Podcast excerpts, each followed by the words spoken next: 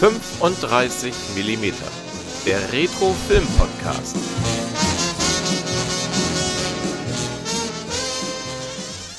Hallo, liebe Zuhörer, willkommen bei einem neuen Podcast. Für uns ist das auch eine ganz neue Welt, ähm, denn wir kommen aus dem Printbereich. Wir, das ist die Zeitschrift 35 mm, das Retro-Film-Magazin das sich mit Filmen und Filmgeschichte von 1895 bis 1965 beschäftigt. Wir gehen jetzt mal neue Wege. Uns kann man jetzt nicht nur lesen, sondern auch hören. Und für diesen ersten Podcast habe ich mir zwei Gäste eingeladen. Mein erster Gast, das ist Clemens Williges. Das ist der Chefredakteur der 35 mm. Hallo, Clemens. Hallo Marco, vielen Dank für die Einladung. Und mein zweiter Gast ist Tonio Klein, Redakteur der 35 mm und im zweiten Teil wird er uns so einiges über das Titelthema der aktuellen 35 mm erzählen. Hallo Tonio. Hallo Marco, ich freue mich auch sehr hier zu sein. Ähm, da fehlt jetzt noch einer in der Runde. Das bin ich selber. Mein Name ist Marco Koch. Ich bin der stellvertretende Chefredakteur der 35 mm und in diesem Kreis habe ich so ein bisschen die Moderation dieses Abends übernommen. 35 mm das Retro-Filmmagazin. Das gibt es schon eine ganze Weile. Ich habe mir mal die allererste Ausgabe rausgesucht aus meinem Stapel ähm, die ist vom Februar 2014. Wir haben also fast unser zehnjähriges Jubiläum schon erreicht. Und mittlerweile sind wir auch schon bei der Nummer 41 angelangt. Also uns gibt schon eine ganze Weile. Und wie ich eingangs sagte, wir beschäftigen uns mit dem Film von 1895 bis 1965. Und da leite ich auch gleich mal zu unserem Chefredakteur über. Clemens, was hältst du denn von der 35 mm und wie bist du an deinen Chefredaktionsposten gekommen? Ja, hallo Marco, ich halte von der Zeitschrift natürlich ganz viel. Ähm, muss ich ja auch, aber auch schon vor 2017 hielt ich viel davon. Ich bin nämlich seit Ausgabe 3 Abonnent und war dann froh, dass ich auch noch Ausgabe 1 und 2 im Webshop von Jörg Mathieu ähm, nachkaufen konnte. Ja, ähm, ich habe eben schon einen Namen genannt, Jörg Mathieu. Das ist so in unserer Redaktion, sage ich mal so, der einzige Fachmann, der hat ähm, Grafikdesigner gelernt und ist seit Jahrzehnten in der Verlagsbranche tätig sowohl angestellt als auch selbstständig. Und 2014, weil er eben großer Filmliebhaber, vor allem des klassischen Kinos ist, hat er eben diese Zeitschrift gegründet, die damals, ich habe sie auch mir genauso wie du nochmal in die Hand genommen, ja, schon sehr schön mit Caligari auf dem Cover, aber doch ja, im Vergleich zu heute noch relativ dünn mit 36 Seiten. Ähm, ja, gegründet und ähm, dann war es so, Zeitsprung 2017 habe ich auf ähm, Facebook einen Aufruf, einen Redakteurs, also einen Autorenaufruf gelesen. Und da dachte ich, toll, die Zeitschrift, die ich hier so lange lese, da mitmachen zu dürfen, das ist ja klasse. Und dann habe ich mich gemeldet und dann wurde ich nicht nur als Autor, sondern hieß es gleich, hier komm mit in die Redakteursgruppe. Ja, und dann habe ich, ähm, das habe ich mir auch zur Seite genommen, hier das Heft. In Ausgabe 20, das ist die Ausgabe zu den Universal Studios, da habe ich meinen ersten Beitrag verfasst. Das war ein Interview mit äh, dem Kurator einer Ausstellung über Karl Lemne, den Gründer der Universal Studios. Ja, und seitdem bin ich, ähm, bin ich fleißig dabei. Und ähm, Jörg Mathieu hat mich Ende des Jahres gefragt, ähm, weil er sich halt noch beruflich noch in eine andere Richtung, ähm, Veranstaltungsmanagement noch erweitern wollte, hat er mich gefragt, ob ich äh, die Chefredaktion übernehmen möchte. Und dann bin ich seit Ausgabe 25, das ist dann die erste Ausgabe im Jahr 2018, bin ich Chefredakteur. Und ähm, ich habe da, das möchte ich noch zum Abschluss vorlesen, ein Zitat von H.P. Lovecraft von 1921 in meinem Editorial, das auch heute noch gilt, also jetzt drei Jahre später. Was ich dem Amateurjournalismus gegeben habe, ist leider nur wenig. Was der Amateurjournalismus mir gegeben hat, das Leben selbst. Also ich kann sagen, ich bin immer noch sehr gern dabei. Du machst ja nicht nur die Chefredaktion von der 35 mm, sondern du bist ja auch noch anderweitig filmisch aktiv. Ich oh. denke jetzt an deine Rolle beim Internationalen Filmfest Braunschweig. Ach so, ja, das ist äh, nett, dass du mich darauf ansprichst. Da mache ich ja noch viel, viel länger mit als äh, bei 35 Millimeter. Beim Internationalen Filmfest Braunschweig bin ich seit äh, 1995 aktiv und ähm, kuratiere da rein, ähm, überwiegend so im klassischen Horrorbereich, was sich dann gut äh, zusammentut mit 35 Millimeter. Ja, und ähm, seit zwei Jahren bin ich da auch im Vorstand tätig als Schriftführer. Und ähm, wir sind schon auf diese Weise als 35 Millimeter auch schon zweimal Medienpartner gewesen, haben da zwei kostenfreie Sonderausgaben veröffentlicht. Und bei dieser Gelegenheit, ähm, ich finde das immer sehr schön, treffe ich euch beide. Also das sind, sind Highlights, wenn man so einmal im Jahr ja, die Redaktionskollegen trifft, was ja jetzt 2020 leider nicht möglich war, aber ich kann mich erinnern, 2019, Marco, da haben wir uns sogar dreimal getroffen. In Hamburg, in Magdeburg und in Braunschweig. Das stimmt, ja. Ja, ja das ist, ähm, glaube ich, auch etwas, was ich kenne mich jetzt bei anderen Zeitschriften nicht so aus, aber ähm, was die 35 Millimeter auch im Kern zusammenhält, dass die Redaktion sich größtenteils tatsächlich auch schon mal persönlich getroffen hat. Nicht alle zusammen, aber der eine mal den, der andere den. Ähm, das sind immer sehr schöne Zusammenkünfte, weil wir ordentlich über Filme schnacken können und das Gegenüber einen auch versteht in seiner Leidenschaft. Also das ist genau. ja nicht immer gegeben. Wir hatten zum Beispiel ähm, zum Fünfjährigen hatten wir ein Redaktionstreffen oder ein, ein großes Jubiläumstreffen in Magdeburg, das hattest du ja schon erwähnt. Und das war unheimlich schön, weil wir da das erste Mal unseren Herausgeber und den Schöpfer der 35 Millimeter getroffen, Jörg Mathieu, du hast ihn ja schon öfter erwähnt. Es war wirklich das erste Mal, dass wir ihn tatsächlich in persona getroffen haben. Äh, aus der Redaktion war der Carsten Henkelmann dabei, der früher auch im Internet einen Blog hatte, äh, Senses of You, der recht erfolgreich war. Der Christoph Seliger war dabei, der viel bei uns schreibt und der jetzt auch ähm, promoviert hat. Also es war einfach toll. Und das ist etwas, was tatsächlich, und das ist meine felsenfeste Überzeugung, auch die Qualität des Magazins nach vorne bringt. Man ist nicht nur so ein Lohnschreiber, obwohl wir bekommen ja keinen Lohn. Wir machen das ja wirklich aus Überzeugung. Ähm, das ist halt ein Nischenprodukt, muss man so sagen. Und wir sind, wir sind immer wieder froh, wenn das Heft sich dann auch trägt. Aber man ist nicht so, ja, higher and fire, sage ich mal, sondern man verbindet mit der 35 Millimeter nicht nur das Heft, was man sehr mag, sondern auch die Leute, die dazugehören, die man auch sehr mag. Und das ist einfach etwas, was einen auch jeden, wir sind jetzt viermal im Jahr draußen, also alle drei Monate, motiviert, seine Texte zu schreiben, abzugeben und sich dann auch zu freuen, wenn das neue Heft mit den Texten der Kollegen und Freunden da ist. Das finde ich schon ganz wichtig. Ja, Clemens, noch ein bisschen was. Hast du denn, wir sind, haben ja gesagt, wir machen Filme von 1895 bis 1965. Das heißt, wir haben eigentlich sieben Jahrzehnte, die wir abdecken. Hast du denn da ein Lieblingsjahrzehnt?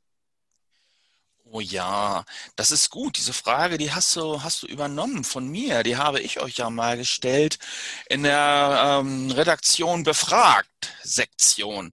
Ja, und ähm, ich sage da das, was ich auch damals geschrieben habe, die 30er Jahre.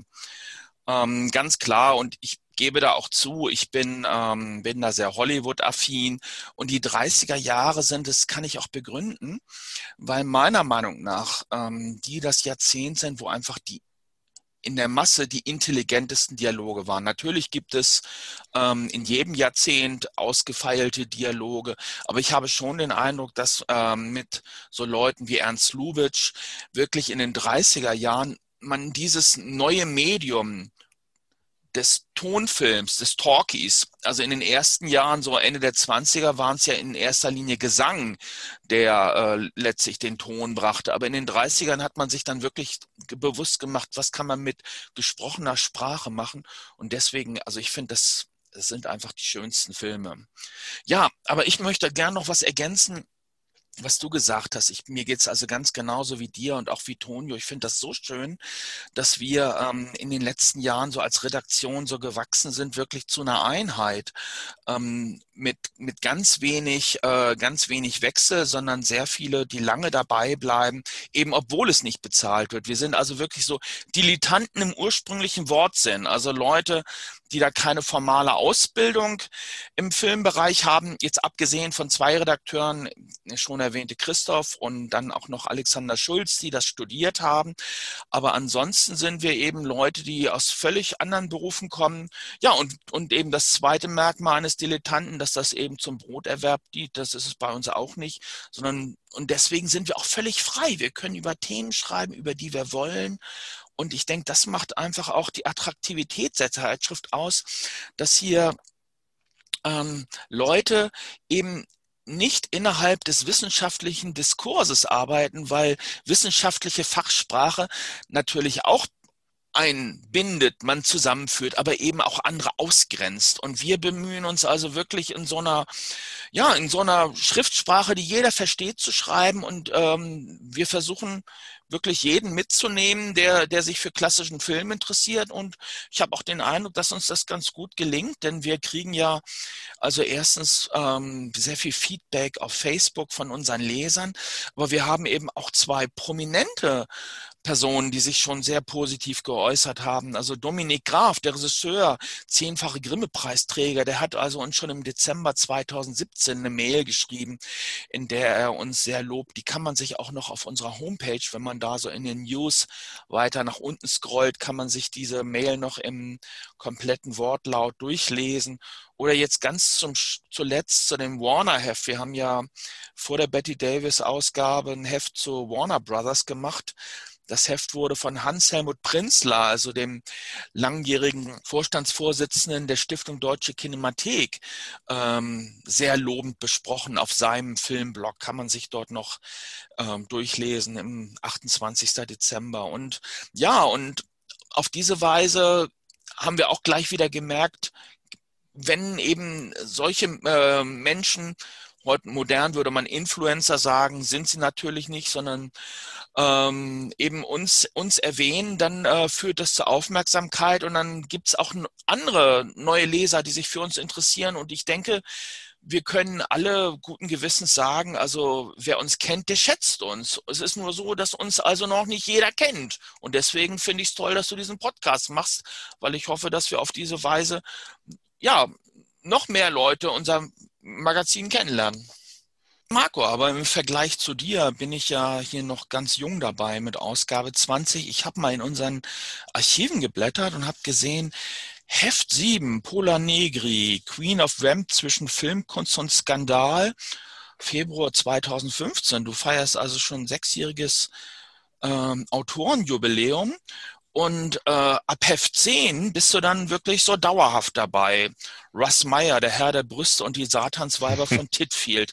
Also zwei sehr äh, gegensätzliche Themen, aber beides sehr spannend. Verrat uns doch mal, wie bist du zu 35 Millimeter gekommen?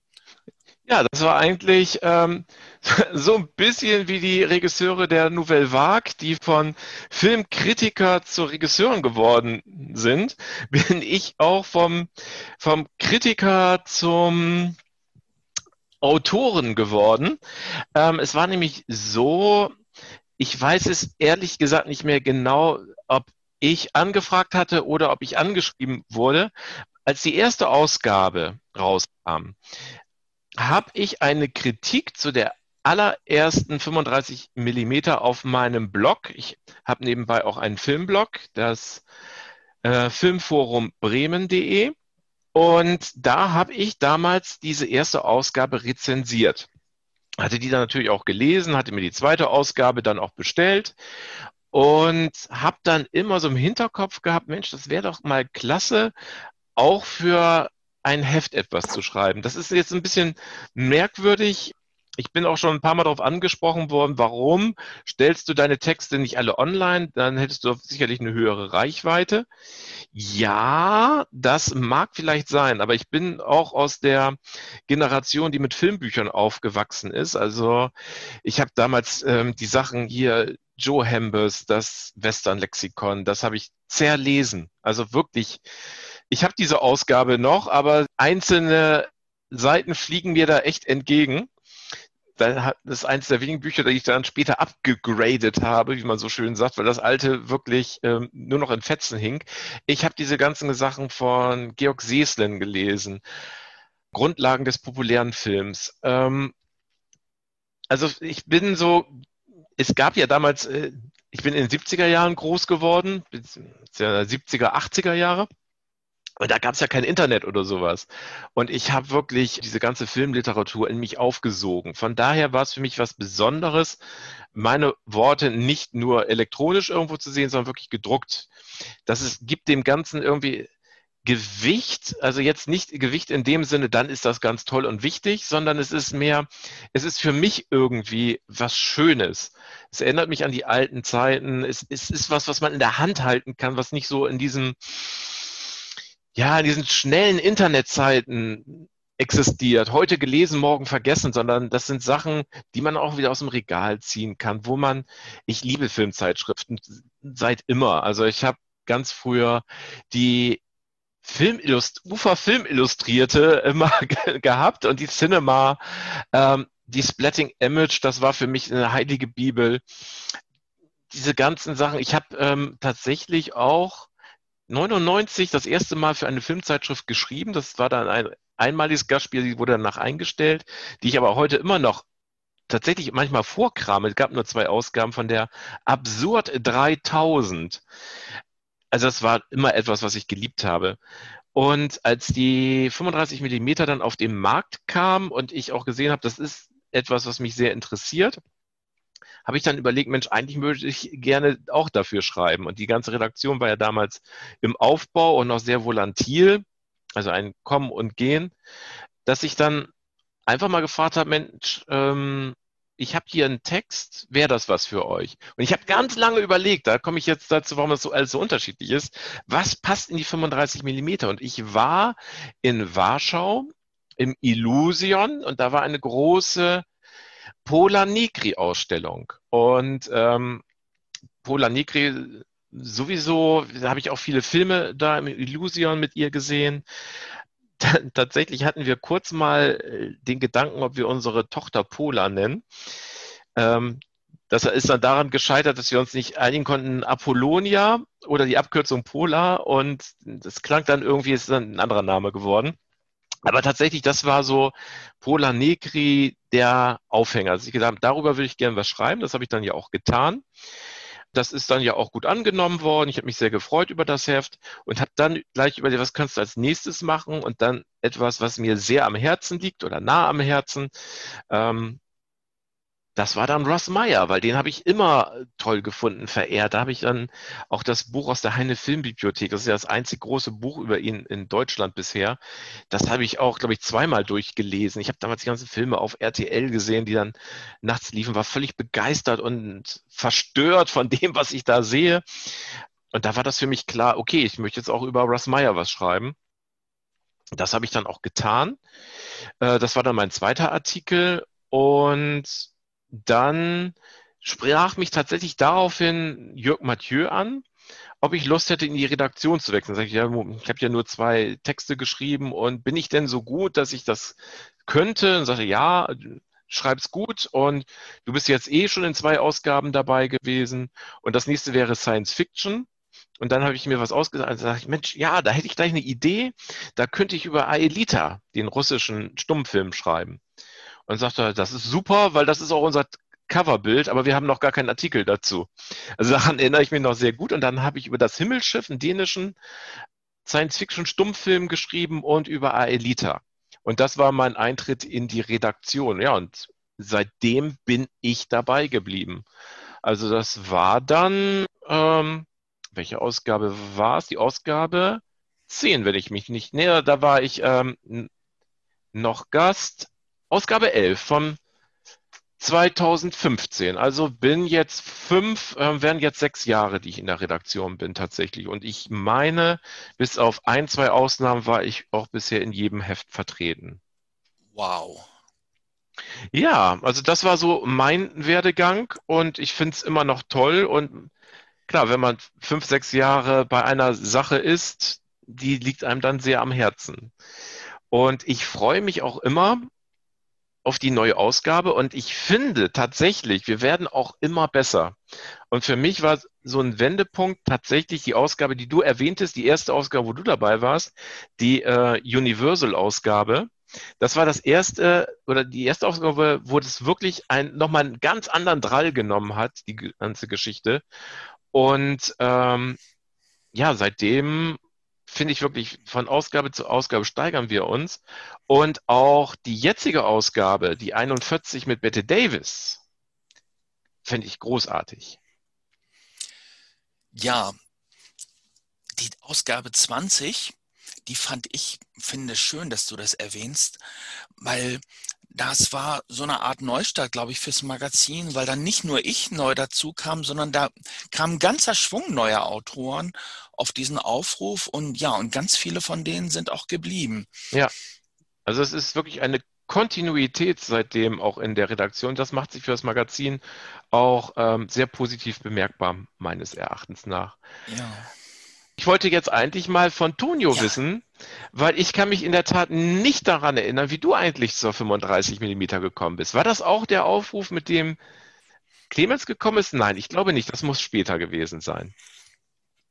Das ging über Umwege. Jetzt haben wir ja Betty Davis und das hatte mit der Dame zu tun, die Betty Davis des armen Mannes genannt wurde, wie sie sich selbst nie genannt hat, nämlich Aida Lupino also großartiger Star oder naja, so Grenze B und A-Star der 40er, ganz früh einer der ersten weiblichen Regisseure Ende 40er folgende. Und äh, mit der habe ich mich schon lange beschäftigt, habe viele Filme gesehen, auch die Regiearbeiten, Bücher gelesen und so weiter. Und ich wusste lange Zeit nicht, dass es euch beziehungsweise jetzt uns überhaupt gibt. Ich habe immer schon gerne viel über Film geschrieben, mangels anderer Möglichkeiten dann bei Amazon, also seitenlang und mir steht egal, ob das alle für nicht hilfreich für die Kaufentscheidung hielten. Und da habe ich mir gedacht, so jetzt will ich es wissen. Ähm, Aida Lupino wäre am 14. Februar 2018 100 Jahre alt geworden. Und da habe ich dann mal ein Porträt geschrieben und kannte die 35 Millimeter noch nicht und habe das, bin damit hausieren gegangen an, bei allen möglichen Zeitungen und Zeitschriften, wo ich dachte, da könnte was passieren und da ist dann aber nichts passiert. Es war vielleicht zu nischig. Ähm, ein, zwei Monate später habe ich was über einen Film Noir recherchiert und bin auf die Seite unseres großartigen Kollegen und Noir-Experten Matthias Merkelbach gegangen, der filmnoir.de. Der ist da mittlerweile ja wirklich auch international anerkannter Experte. Und der ist ja auch unser Autor und hatte da so ein Werbebanner laufen. 35 Millimeter, das Retro-Film-Magazin. Boah, dachte ich mir, toll. Ähm, da versuchst du es jetzt einfach nochmal. Das scheint ja genau das Richtige zu sein. Hatte also auch noch vorher keine Ausgabe gelesen und habe dann die Initiative tatsächlich gestartet bei, glaube zunächst Jörg, der da ja auf der Homepage auch auftaucht, also dem erwähnten Jörg Mathieu, dem Herausgeber. Dann ist das zu dir, Clemens, gegangen und Du hast mir geschrieben, ja, das finde ich eine tolle Sache. Ähm, das machen wir. Jetzt müsste ich lügen, welches die Heftnummer war, aber das war so im Spätsommer 2018 zunächst noch als Gastautor. Und ähm, dann habe ich das halt alles so in die Regularien unserer Zeitschrift gebracht, habe mich dann sehr über die Betreuung gefreut und noch mehr, als es dann erschienen ist. Ich auch die tollen Texte der jetzt Kollegen lesen durfte und Anfang 2019 hast du, Clemens, mich dann in die Redaktion eingeladen und das habe ich unglaublich gerne angenommen. Ja, und wir freuen uns auch sehr, dass du dabei bist.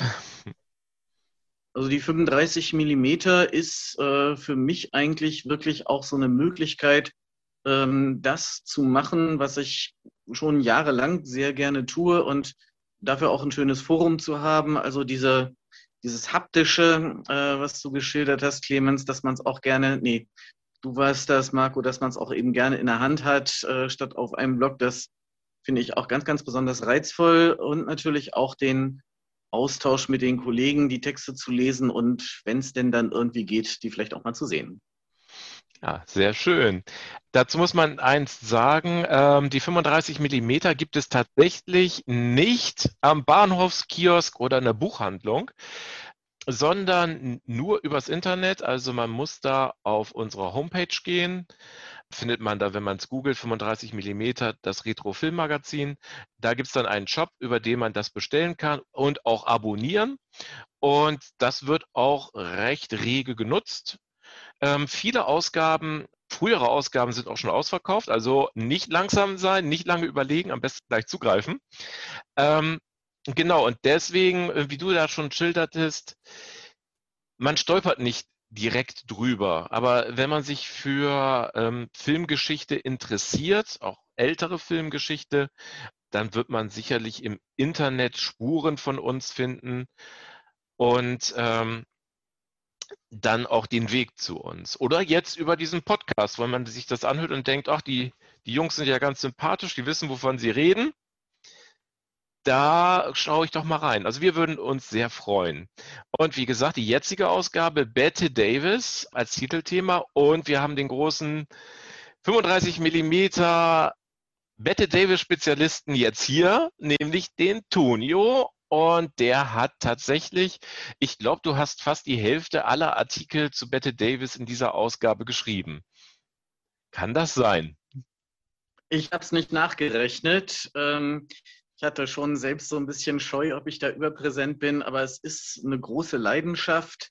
Und als dann also dieser Aufruf kam, wir machen Betty Davis Heft, was ich mir übrigens nicht ausgedacht hatte, aber da war ich natürlich hoch erfreut und habe dann also unsere redaktionsinterne Facebook-Seite geflutet mit Vorschlägen, was man da machen könnte. Und da ist dann doch recht viel hängen geblieben, wobei ich das Frühwerk auch schon in den davor liegenden Ausgaben in einer Serie beackert habe. Also sie hat ja äh, nicht gleich als Star angefangen, sondern wirklich als Arbeitstier. Das heißt, ein paar Jahre Theatererfahrung, ohne ein Star zu sein, Hungerkünstlerin teilweise auch, dann wirklich schwache Verträge, erst bei Universal, auch in meist schwachen Filmen. Und dann kam sie also zu Warner Brothers 1932, wo sie einen Film nach dem anderen runterkurbelte. Da waren auch schon mal so sechs, sieben in einem Jahr dabei. Da ist manches sehr schön, äh, einige wenige sind große Kunst, aber das ist halt ein unglaublich reichhaltiges Schaffen, was man nicht alles in einem Heft unterbringen konnte.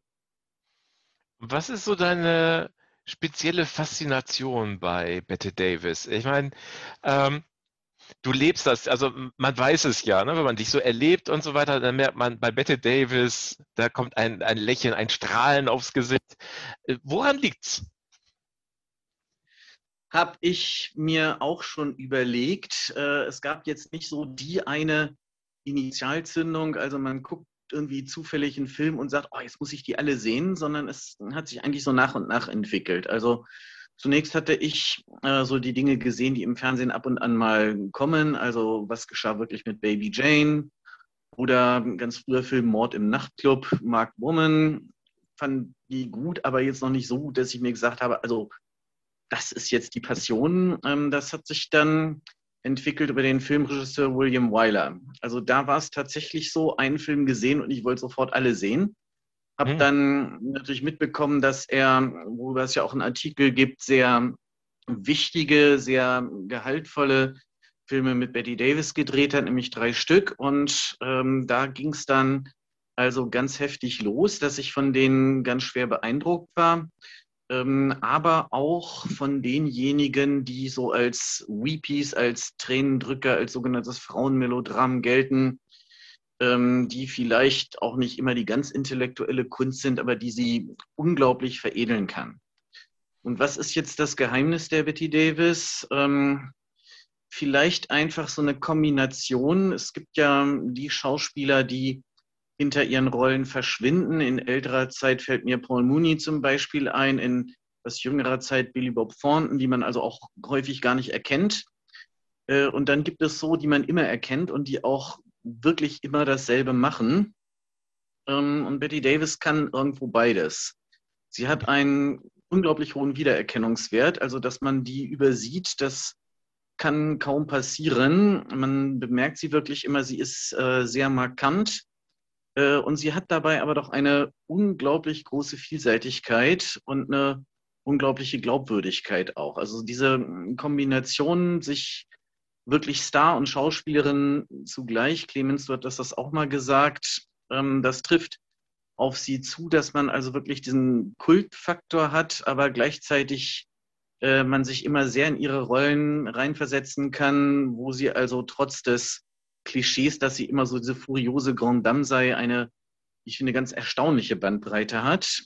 Ähm, vielleicht kommt noch hinzu, dass sie, es mag auch also mit ihrer klassischen Theaterschulung zu tun haben, da nie so auf den Glamour allzu sehr erpicht war. Steht ja immer auf den Zigarettenschachteln, Rauchen lässt ihre Haut altern. Jetzt hat Betty Davis viel geraucht, hat das im Film auch eigentlich so zum Kult erhoben und so ab Ende 30 sah sie im Grunde genommen schon so ein bisschen älter aus, als sie war. Und später sah sie, was heutzutage in Hollywood schon eine Überraschung ist, äh, zumindest nicht jünger aus, als sie war. Also wenn ich da Jane Fonda sehe, das Schwiegermonster, so, boah, die ist 75 und sieht aber wie 50 aus, das interessiert mich gar nicht so sehr. Ähm, aber Betty Davis hatte da immer eine Glaubwürdigkeit. Ähm, hat nie darauf geachtet, dass sie in ihren Rollen jetzt blendend gut aussieht, war auch keine klassische Schönheit, hatte auch diese unglaublich ausdrucksstarken Augen. Man kann sie trotzdem nicht darauf reduzieren.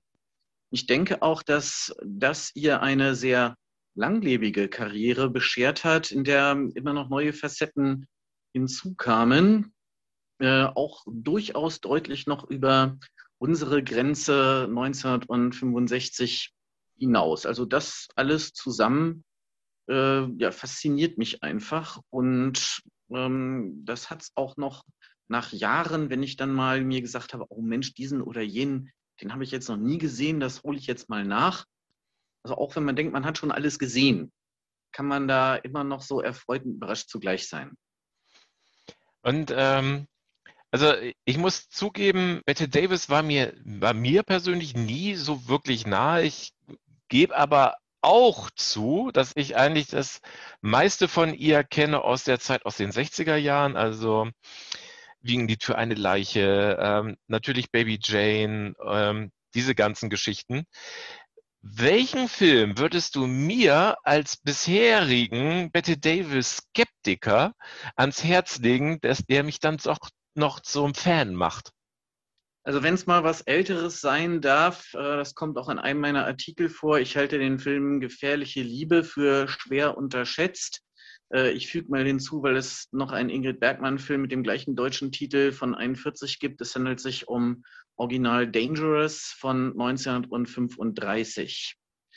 Ähm, da ist sie unglaublich nuanciert und äh, vor allem auch im Kern erstaunlich zurückgenommen, obwohl sie da auch ihre paar Temperamentszenen hat. Ähm, und das ist ein Film, der ja in einer Zeit entstanden ist, in der Warner Brothers häufig noch so Fließbandware gemacht hat. Das meine ich überhaupt nicht abwertend. Also diese äh, Quickies mit Betty Davis sind auch häufig extrem unterhaltsam. Und an diesem Film merkt man, dass er schon unglaublich viel reifer ist, ähm, dass er aber gleichzeitig noch so ein bisschen diese rotzige Frische der früheren Warner Brothers Produktionen sich bewahrt hat. Das ist also tiefes Melodram, ähm, aber sehr glaubwürdig. Äh, sie ist eine alkoholkranke Schauspielerin, ein Ex-Bühnenstar ähm, und ein Mann, das ist French O'Tone, den kennen wir ansonsten eher so von MGM. Der verliebt sich in sie. Das ist ein Mann, der sie früher bewundert hat, der auch allein, weil er sie auf der Bühne so bewundert hat, sein ganzes Leben geändert hat, auch einen kreativen Beruf, nämlich den des Architekten ergriffen hat. Und der trifft sie dann also als verkommene Schnapsdrossel wieder und versucht dann, sie da also wieder dahin zu bringen, dass sie wieder ihrer Kunst zum Ausdruck verhelfen kann. Das ist äh, sehr glaubwürdig, auch sehr nuanciert, aber doch noch so von diesem hohen Tempo der früheren Filme.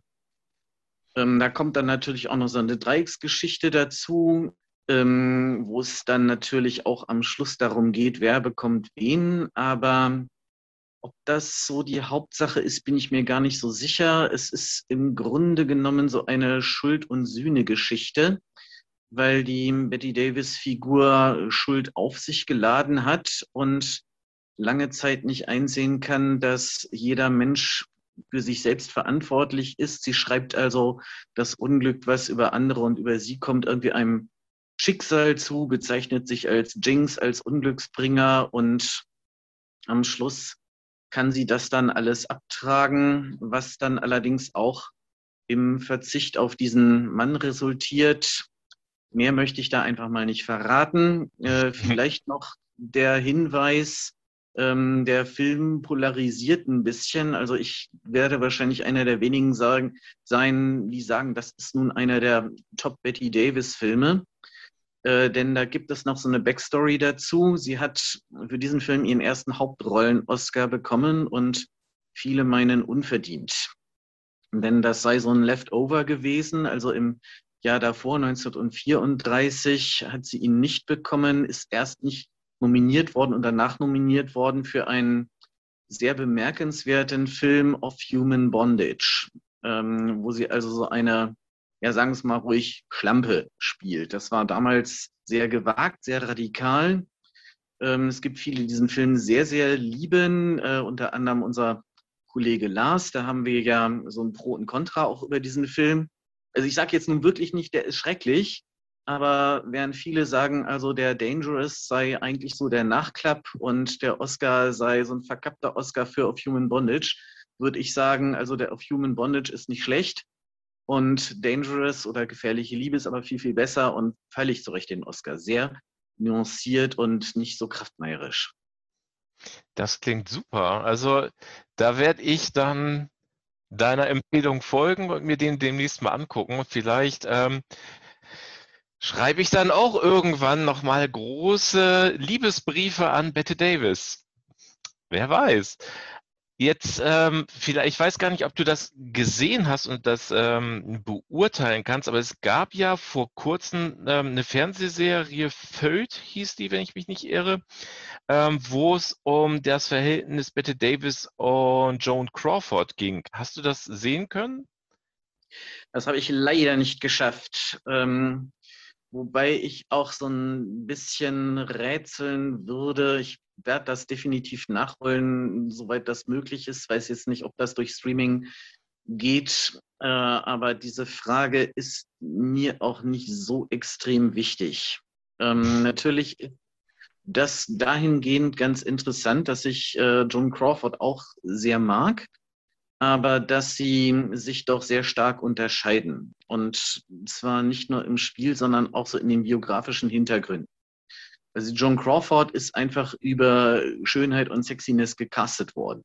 Also so wie mal in den, glaube, 90er Jahren war das dann jemand, die No Angels, diese deutsche Popband, zusammengewürfelt hat, äh, weil er gesagt hat, also ihr seht gut aus und könnt so ein bisschen singen und tanzen. Äh, so war das bei Joan Crawford. Also die waren so ein echter Flapper der 20er Jahre, also im wirklichen Leben und ist aufgefallen dadurch, dass sie das Nachtleben in ausschweifenden Zügen genoss und äh, sehr gut Charleston tanzen konnte. Und irgend so ein Talentsucher hat dann mal gesagt, so, da machen wir was draus. Und Betty Davis hat das ja immer gewollt. Ich hatte ja schon von dieser Theaterausbildung erzählt. Also sie war dann selbst als Schülerin im Theater gewesen, hat da Ibsens Die Wildente gesehen und war da also so hin und weg, dass ich gesagt habe, das will ich auch machen. Das klingt so ein bisschen märchenhaft, aber das lässt sich alles überprüfen und es war ein steiniger Weg dann tatsächlich.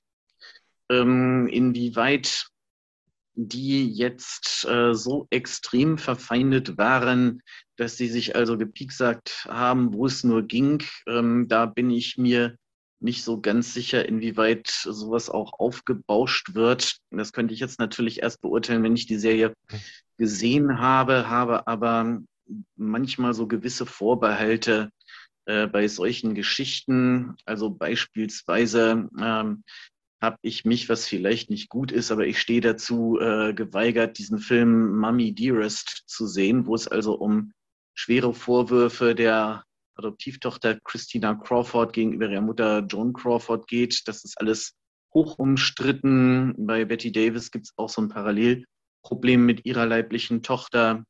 Äh, oder aber äh, die Tatsache, dass Joan Fontaine und ihre Schwester, die kürzlich verstorbene Olivia de Havilland äh, extrem spinnefeind gewesen sein sollen.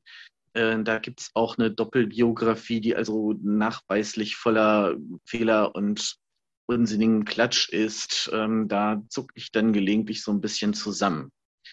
Ähm, wenn ich noch so ein bisschen darf, ähm, ich hatte ja mal tatsächlich das große Glück, ich muss gestehen, durch Zufall, äh, bei so einer Reise durch die Südstaaten der USA, namentlich Louisiana, dann ähm, auf der Plantage zu landen, auf der wie ein Lied für eine Leiche gedreht wurde, was die natürlich auch weitlich ausschlachten bei den touristischen Führungen. Da gibt es auch ähm, ganz interessante Fotos und ist das dokumentiert, dass ja John Crawford ursprünglich mitspielen sollte.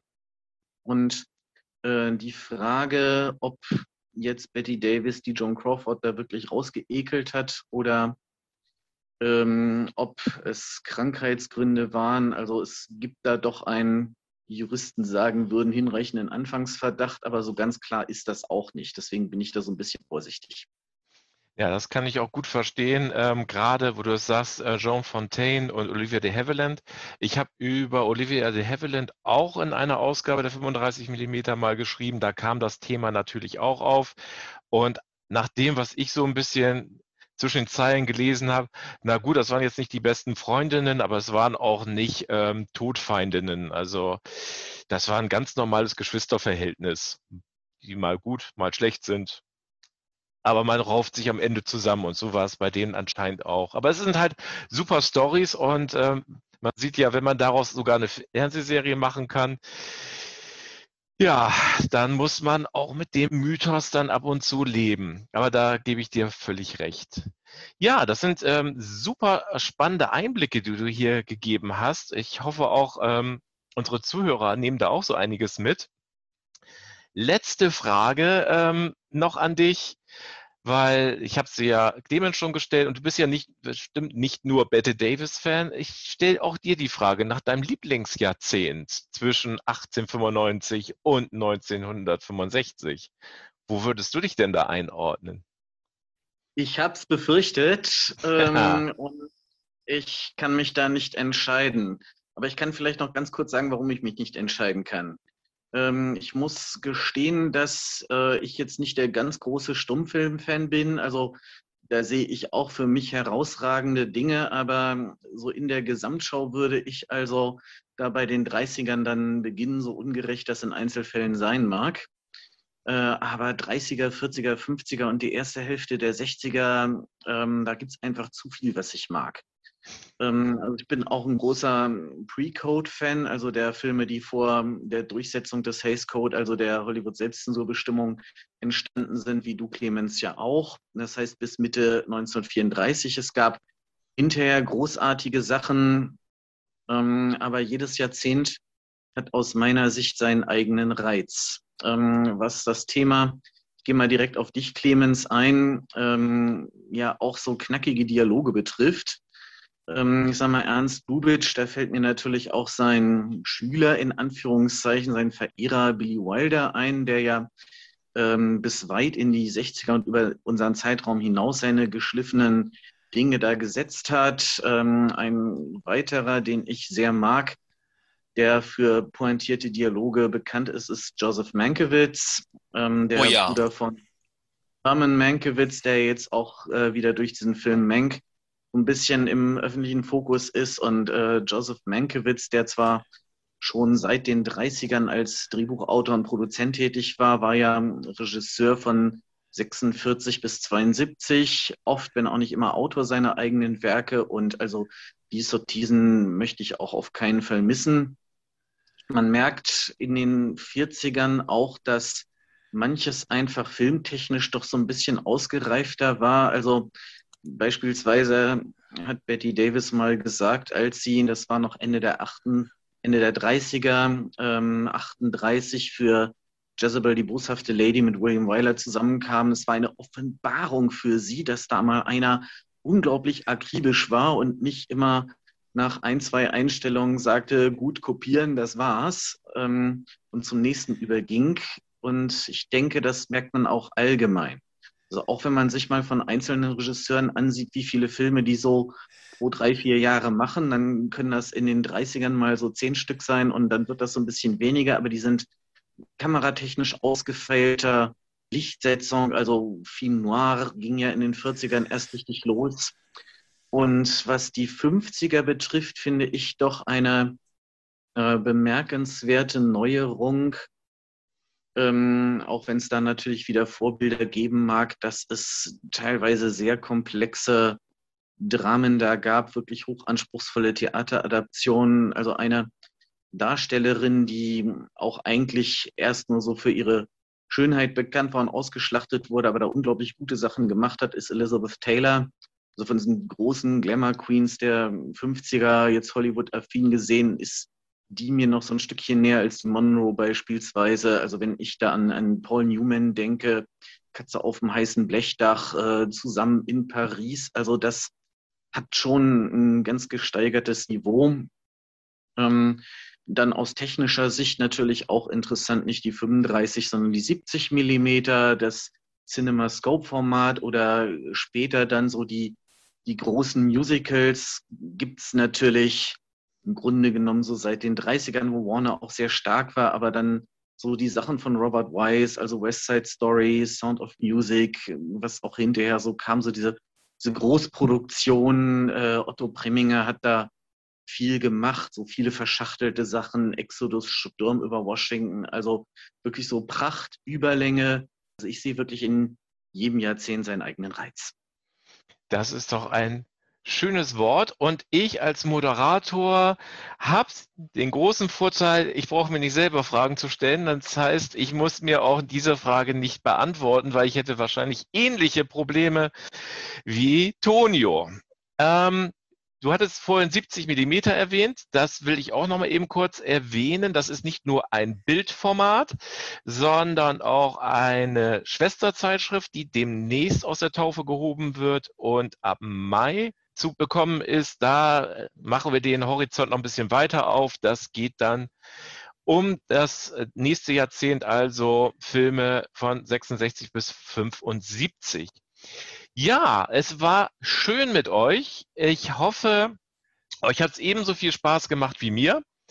Und ähm, natürlich hoffe ich auch sehr, dem Publikum, unseren Zuhörern hat Spaß gemacht.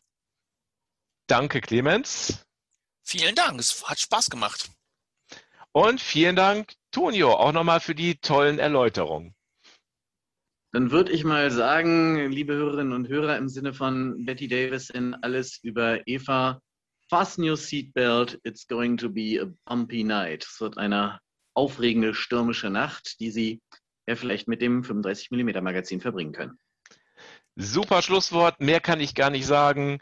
Ich hoffe, äh, wir sehen uns dann, hören uns bei der nächsten Ausgabe unseres Podcasts. Da haben wir auch schon einige Ideen, was wir da erzählen. Und bis dahin sage ich vielen Dank, gute Nacht oder guten Morgen, je nachdem, wann Sie den Podcast hören und bis demnächst.